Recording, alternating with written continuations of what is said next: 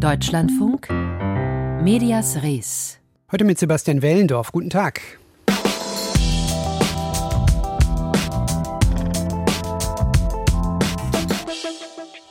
Der AfD-Vorsitzende in Thüringen, Björn Höcke, ist der Meinung, dass die öffentlich-rechtlichen Medien ausschließlich, Zitat, Regierungspropaganda verbreiten weswegen er 99 Prozent aller Interviewanfragen ablehnt und nur noch den sogenannten alternativen Medien exklusive Informationen zukommen lässt. Damit mehr Menschen diese alternativen Medien konsumieren, sagt er, aber natürlich auch, um die öffentlich-rechtlichen weiter zu diskreditieren und zu delegitimieren. Auch das sagt er nicht, sondern das sage ich. Auf Pressekonferenzen der AfD führt diese Strategie und diese Stimmungsmache mittlerweile zu Problemen. Und das ist unser erstes Thema. Probleme sowohl für die Kolleginnen und Kollegen, die nicht für sogenannte alternative Medien arbeiten, aber auch Probleme für den Journalismus, dessen Aufgabe es ja ist, Öffentlichkeit herzustellen. Konkret geht es um Entwicklungen auf den AfD-Pressekonferenzen in Brandenburg, wo Journalistinnen und Journalisten offenbar immer mehr in eine reine Publikumsfunktion gedrängt werden was die Rolle von Medien auf solchen Konferenzen zunehmend in Frage stellt. Ich habe darüber mit dem freien Journalisten Benjamin Lassive gesprochen. Er berichtet unter anderem für den Nordkurier und er ist im Vorstand der Landespressekonferenz Brandenburg. Ich habe ihn gefragt, wie es auf solchen Konferenzen der AfD-Fraktion zugeht. Also wir haben am letzten Dienstag zum ersten Mal erlebt, dass der Pressesprecher der AfD-Landtagsfraktion, Herr Krause, der übrigens ein Teilnehmer des Korrektivtreffens in der Villa Adlon in Potsdam war, die Kolleginnen und Kollegen bei ihren Fragen äh, darum gebeten hat, sich nicht nur vorzustellen und ihr Medium zu nennen, sondern dass sie erstmals auch nach der Parteizugehörigkeit der Journalistinnen und Journalisten gefragt hat. Wir erleben in diesen Pressekonferenzen ganz generell, dass zumindest bei mir persönlich der Eindruck entsteht, dass wir Journalistinnen und Journalisten nicht dort sind, damit wir informiert werden und anschließend unseren Lesern, Zuschauern und Hörern über die Position der AfD berichten können, sondern dass wir im Grunde genommen Staffage sind, dass wir Statisten sind für einen Stream, den die AfD-Fraktion selbst aus dieser Pressekonferenz anbietet. Es ist aus einem arbeitsmäßigen Gegenüber, wie man es in allen Pressekonferenzen hat, mittlerweile eine so zumindest empfundene äh, offene Feindschaft geworden. Das heißt, weil Sie äh, gerade erwähnen, dass die AfD selbst auch streamt, also eine Form von Öffentlichkeit erzeugt. Man ist da also auch als Journalist und Journalistin einer Öffentlichkeit ausgeliefert und zwar als Person, nicht als Medienmitarbeiterin oder Medienmitarbeiter. So kann man das sagen, ja. Die Pressekonferenzen werden auch vom Landtag auf der Homepage des Landtags übertragen. Das ist eine Idee aus der Corona-Zeit, damit nicht jeder kommen muss und man äh, tatsächlich auch von einem Redaktionsbüro aus den Stream verfolgen kann. Das sorgt auch für Transparenz unter den äh, Menschen im Land oder für die Menschen im Land. Man nimmt wahr, was die äh, Fraktionen machen, aber die AfD filmt die Pressekonferenzen eben auch noch selbst. Sie schneidet sich die Sachen zusammen, die sie braucht und verwendet das dann in ihren sozialen Medien für ihre Wähler. Was passiert denn zum Beispiel, wenn eine Kollegin oder Kollege sagt, ich bin parteilos? Man muss ja nicht Mitglied einer Partei sein, um Fragen stellen zu äh, können als äh, Journalist. Wie geht dann die AfD damit um? Den konkreten Fall hatten wir noch nicht, einfach weil ähm, das bisher nur einmal so war, dass danach gefragt wurde und niemand diese Frage beantwortet hat. Es ist aus äh, unserer Sicht ja auch so, dass wir da keine Angriffspunkte bieten wollen. Ähm, das Konzept der AfD geht natürlich davon aus, dass wir uns in den Pressekonferenzen empören über das, was sie machen, sodass man dann im Stream der AfD wütende Journalisten zeigen kann ähm, den Gefallen tun wir ihnen nicht. Das heißt, es gab da auch eine Form von Absprache äh, zwischen den Kolleginnen und Kollegen im Vorfeld. Wie geht man mit solchen Fragen, mit solchen diskreditierenden Fragen um? Es gab keine konkreten Absprachen. Das ist einfach, äh, ehrlich gesagt, Common Sense, wie man sich in solchen Situationen verhält. Wenn wir Absprachen gemacht hätten und wenn wir uns verabredet hätten, wir machen das jetzt so oder so, auch dann würden wir ja genau die Klischees der AfD erfüllen. Beim kommenden Parteitag der AfD, der sechs Tage andauert, kann man sich nicht vorab akkreditieren. Es gibt nur eine Form von Vorort-Akkreditierung.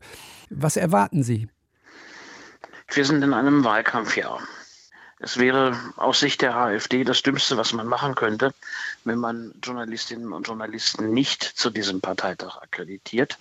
Gleichwohl fährt man natürlich etwas anders dahin und überlegt sich schon, was macht man eigentlich, wenn das dann nicht passiert. Denn äh, es ist durchaus auch bei anderen Parteitagen dieser Partei in anderen Bundesländern, nicht in Brandenburg, aber in anderen Bundesländern vorgekommen, dass die Presse zeitweise ausgeschlossen war. Aber Sie sprechen jetzt an, die Öffentlichkeit hat ja ein Recht, informiert zu werden über Inhalte der Parteien. Es gibt natürlich auch ein Interesse der Parteien selbst, Öffentlichkeit zu erreichen. Aber diese Öffentlichkeit, die stellen die Parteien eben zunehmend selbst her, mit Hilfe von eigenen Kanälen. Das ist eine Form von Dilemma. Wie gehen Sie damit um? Das ist äh, eine Form von Dilemma, die wir nur dadurch auflösen können, dass wir die bessere Arbeit machen. Äh, Journalistinnen und Journalisten informieren über alle Parteien, sie informieren kritisch darüber und sie haben natürlich einen anderes Interesse, nämlich ein Interesse zu informieren, wohingegen die Parteien ein Werbungsinteresse haben. Die Parteien wollen ihre PR, ihre äh, Parteiinhalte präsentieren und da werden dann kritische Fragen und Antworten eben auch schon mal weggeschnitten, weil sie nicht ins Werbefernsehen passen. Und ähm, am Ende ist es eine Frage, wofür sich der einzelne Zuschauer, Zuhörer, Leser äh, mehr interessiert für Werbung oder für Journalismus. Wir bieten das bessere Produkt. Der Journalist Benjamin Lassive über den Umgang der AfD auf ihren Pressekonferenzen in Brandenburg mit Journalistinnen und Journalisten. Medias Res ist hier.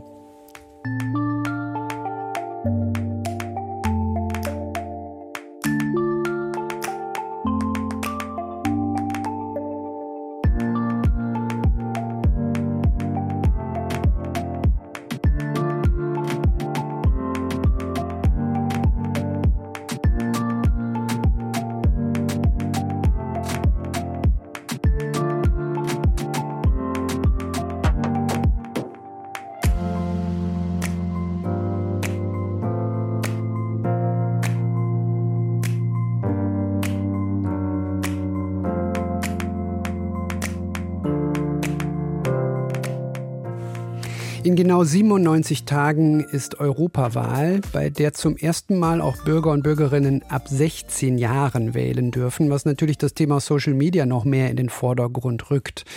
Da sind 16-Jährige unterwegs, da kann man sie erreichen und über die Wahl informieren, über die Parteienlandschaft zum Beispiel, über echte und falsche Wahlwerbung. Das EU-Parlament will insbesondere auf TikTok über die Wahl informieren, aber das könnte zumindest äh, ein bisschen umständlich werden, denn gerade TikTok hat die EU-Kommission ja verboten auf Handys und Laptops von EU-Mitarbeiterinnen und Mitarbeitern. Die App gehört ja der chinesischen Firma ByteDance, um dem chinesischen Staat da quasi potenziell sensible Daten zu servieren. Das wollte man verhindern. Ja, und dann ist da noch das Verfahren, das die EU vergangene Woche gegen TikTok eingeleitet hat, unter anderem wegen fehlendem Jugendschutz. Wie geht das also zusammen? Wahlinfos auf TikTok und strengerer Umgang mit TikTok. Ingrid Wenzel hat sich im EU-Parlament umgehört. Moin, ich bin die Lara, Europaabgeordnete und nehme euch mal wieder durch meinen Tag in Brüssel.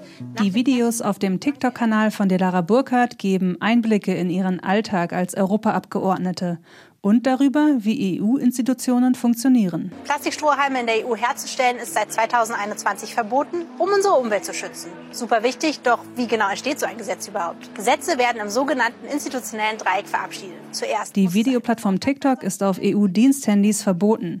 Deshalb hat die SPD-Politikerin ein eigenes privates Handy nur für TikTok, das auch nicht mit dem EU-WLAN verbunden sein darf. Die EU selber hat keinen Account auf TikTok. Das EU-Parlament plant aber einen, um im Vorfeld der Europawahl über die Wahl zu informieren und die meist jüngere Zielgruppe auf TikTok zu erreichen. Delara Burkhardt meint, ich finde es total richtig. Wir haben ja hier im Europäischen Parlament auf Diensthandys das Verbot von TikTok, wie ich finde, relativ kopflos eingeführt, weil also die Sicherheitsbedenken, die bestehen, und da müssen wir TikTok zur Verantwortung ziehen, aber einfach als demokratische Institution zu entscheiden, wir ziehen uns aus dem Ort zurück, wo Millionen junge Menschen sich politisieren und das erste Mal in Kontakt kommen mit Politik, fand ich von Anfang an verantwortungslos. Laut Pressestelle wird der neue TikTok-Kanal des Europäischen Parlaments nicht über EU-Geräte oder die Infrastruktur der EU laufen. Inhaltlich soll der neue TikTok-Kanal über die Arbeit und den Einfluss des Europäischen Parlaments informieren, sowie gezielt gegen Desinformationen über die parlamentarische Demokratie der EU vorgehen. Bei der Europawahl dürfen Bürger und Bürgerinnen ab 16 Jahren wählen. Allein in Deutschland gibt es knapp 5 Millionen Erstwähler. Laut Pressestelle des EU-Parlaments beziehen viele ihre Informationen über TikTok. Daher sei es besonders wichtig, wenige Monate vor der Wahl vertrauenswürdige Infos bereitzustellen. Das Europaparlament hatte auch angekündigt, mit Prominenten auf die Wahl aufmerksam zu machen, sogenanntes Influencer-Marketing. Nur politische Werbung ist auf TikTok verboten. Wann der TikTok-Kanal des Europaparlaments online geht, ist noch nicht bekannt, ebenso wie genau der Inhalt aussehen soll. Der Instagram-Kanal des EU-Parlaments erklärt zum Beispiel, wie genau gewählt wird. This June, use your vote. In the European elections, you vote for a new European Parliament, the only EU institution that is directly elected by the citizens. Patrick Breyer sitzt für die Piratenpartei im Europaparlament. Er ist selber nicht auf TikTok, unter anderem, weil die Plattform in China Staatszensur und Überwachung betreibe. Trotzdem ist er dafür, dort auf die Europawahl aufmerksam zu machen. Sein Hauptargument ist, dass die rechtsradikalen äh, Demokratiefeinde so erfolgreich sind auf der Plattform, dass es nicht mehr vertretbar ist, aus meiner Sicht, ihnen die Plattform komplett selbst zu überlassen.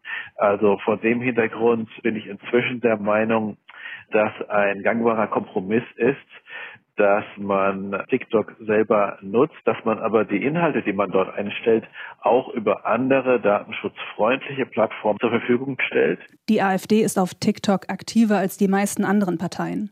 Das Hauptproblem an TikTok sei laut Patrick Breyer aber das Geschäftsmodell, der Algorithmus und das Empfehlungssystem. Und die Algorithmen, die jetzt unsere Timeline sortieren, also die Inhalte vorschlagen, die sind eben sehr gut darin, Inhalte zu zeigen, die uns triggern, die zu Reaktionen führen, weil man dadurch maximal lange auf der Plattform bleibt und weil die Plattform uns dadurch maximal viel Werbung anzeigen kann. Und diese Algorithmen führen natürlich dazu, dass zum einen besonders extreme, grenzwertige, problematische Inhalte angezeigt werden. Zum anderen aber auch, dass mit der Zeit der Algorithmus auch immer noch krassere Inhalte dieser Art dann zeigt. Und das kann sein Rechtsextremismus, das kann betreffen Terrorismus, das kann auch betreffen Suizid und das Thema Magersucht allein im kommerziellen Interesse, im Profitinteresse. Und das betreffe nicht nur TikTok, sondern die meisten Social-Media-Apps wie Facebook und Instagram sowie X, ehemals Twitter. Nun könnten zwischen Extremismus und Desinformationsvideos auf TikTok also auch Videos über die Europawahl laufen. Die EU kann so meist junge Menschen auf TikTok erreichen und auf die Europawahl aufmerksam machen. Laut Breyer muss sie aber weiterhin ganz genau auf den Datenschutz und Jugendschutz achten, durch Gesetze, durch weitere Verfahren. Vergangene Woche hat die EU-Kommission ein Verfahren gegen TikTok eingeleitet wegen möglicher Verstöße gegen das digitale Dienstegesetz. TikTok tue unter anderem nicht genug für den Jugendschutz und gegen Desinformation was laut Medienexperten gegen die Radikalisierung, gegen die Datenausbeutung und das Abhängigmachen von Apps wie TikTok noch helfen könnte, jüngere Menschen wie auch ältere Menschen in Medienkompetenz schulen. Also noch ein Dilemma. Werbung für die Europawahl auf TikTok. Auf TikTok. Das genau ist das Dilemma. Das war's.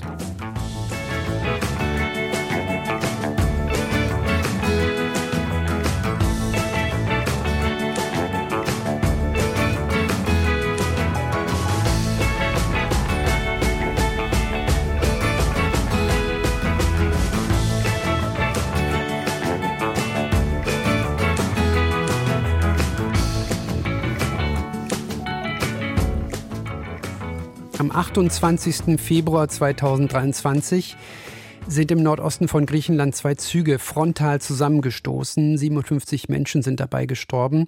Gestern wurde dieser Menschen und ihre Angehörigen gedacht, natürlich auch verbunden mit der nachdrücklichen Frage, was der Staat tun kann und muss, um solche Katastrophen in Zukunft zu vermeiden. Denn die Ursachen für den Zusammenstoß sind längst geklärt und nein, sie haben nichts mit einer schicksalshaften Fügung zu tun, auch wenn Medien das in ihrer Wortwahl immer wieder gern nahelegen. Stefan Fries übernimmt. Medias Res. Im Norden Griechenlands sind bei einem schweren Zugunglück mindestens 36 Menschen ums Leben gekommen. Bei dem schweren Zugunglück in Indien sind mehr als 280 Menschen ums Leben gekommen. Heftiges Flugzeugunglück in Japan. Zugunglück, Zugunglück. Flugzeugunglück, Unglück, Unglück, Unglück, Unglück. Sagen und meinen. Der Sprachcheck. Wenn es große Unfälle gibt, etwa von Zügen oder Flugzeugen, sprechen Medien oft von Unglück. Das ist nicht falsch, denn für Betroffene und Angehörige von Verstorbenen und Verletzten bedeutet so etwas immer Unglück. Der Begriff suggeriert aber auch, dass es sich um ein schicksalhaftes Ereignis handelt, um etwas, das man nicht verhindern konnte. Das aber ist in vielen Fällen falsch. Oft stellt sich erst später heraus, dass Technik nicht rechtzeitig auf den neuesten Stand gebracht oder bereits bekannte Schäden nicht behoben wurden, dass unqualifiziertes Personal eingesetzt wurde oder gar keins, wo es welches gebraucht hätte, dass Personen einfach aufs Gleis gelaufen sind. Auch wenn ein Unfall oft ein Unglück ist, solange Medien nicht wissen, was dazu geführt hat, und das wissen sie kurz danach nie, fahren sie besser mit dem sachlichen Begriff Unfall. Sagen und meinen. Der Sprachcheck bei Medias Res.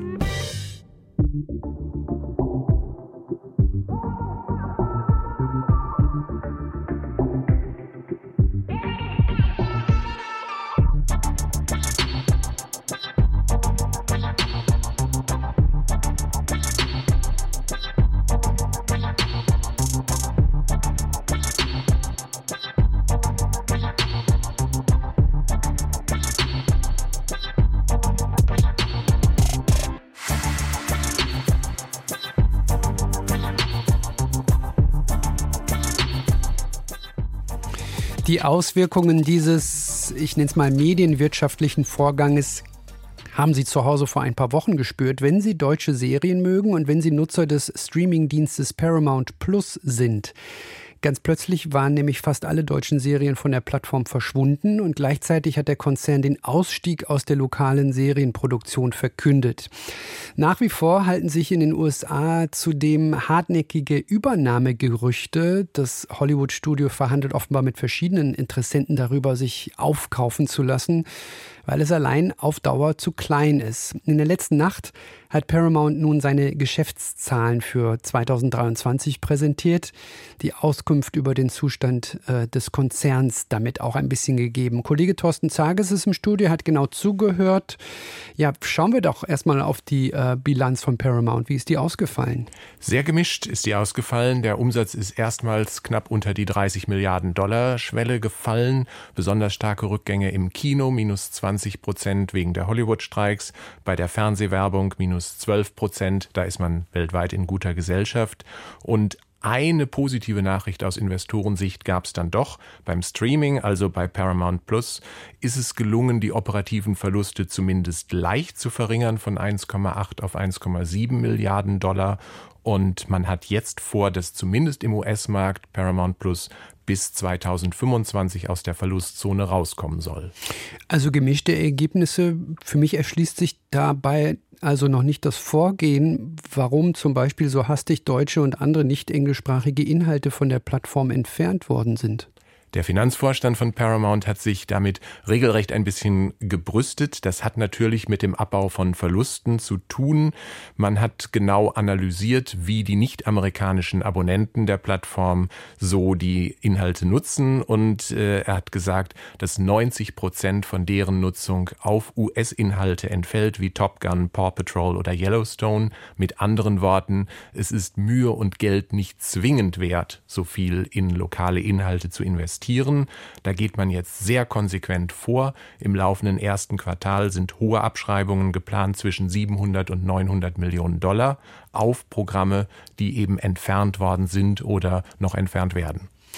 Das ist natürlich bedauerlich für uns Zuschauerinnen und Zuschauer, aber natürlich ist das die Strategie eines global agierenden Konzerns, das möglicherweise nicht so wahnsinnig äh, Auswirkungen hat, aber es wirkt sich auf jeden Fall auf die deutsche Produktionswirtschaft aus, oder? Oh ja, das tut es. Ähm, das ist ein Schlag ins Kontor, insbesondere weil die Erwartungshaltung hierzulande sehr hoch war.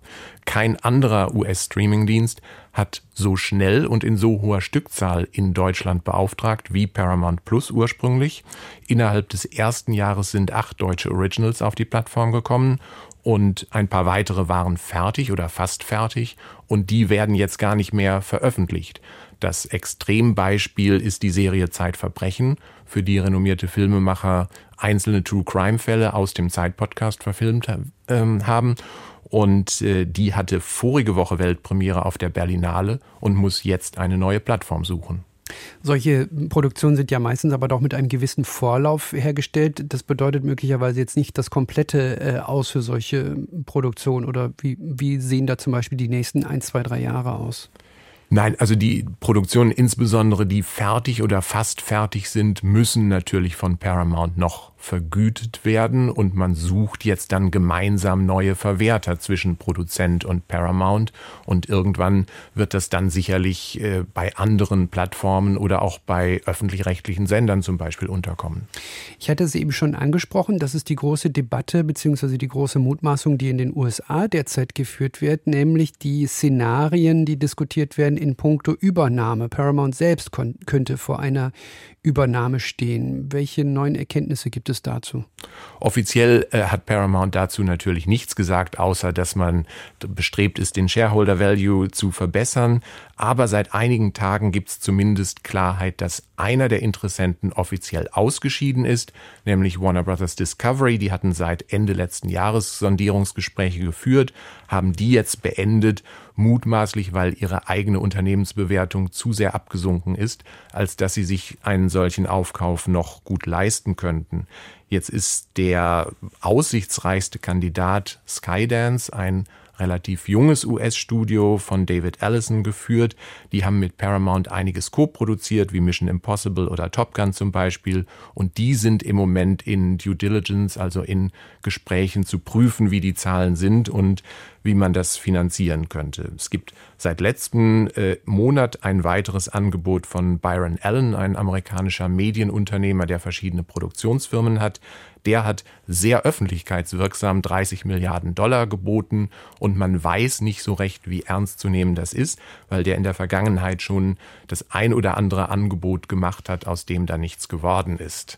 Ganz kurz, Herr Zages, zum Schluss. Ist das jetzt hier ein Einzelfall, von dem wir reden, oder ist es schon beispielhaft für eine gewisse Umänderung oder ein Kahlschlag, der in der Medienlandschaft, was das betrifft, passiert? Das ist sehr beispielhaft. Die gleichen oder ähnlichen Probleme haben eben auch die anderen großen Studios wie Warner Brothers Discovery, wie Disney. Der einzige Unterschied hier ist, dass Paramount von der Unternehmensgröße her kleiner ist als die anderen und deshalb der Bedarf, äh, neues Kapital zu kriegen, übernommen zu werden, größer und schneller ist. Paramount äh, steht davor, möglicherweise übernommen zu werden. Gleichzeitig sind diverse Produktionen, insbesondere deutsche Produktionen, eingestellt worden und von der Plattform runtergenommen worden. Wie es dem Konzern geht, darüber haben die Zahlen Auskunft gegeben und darüber habe ich mit dem Kollegen Thorsten Zages gesprochen. Dankeschön.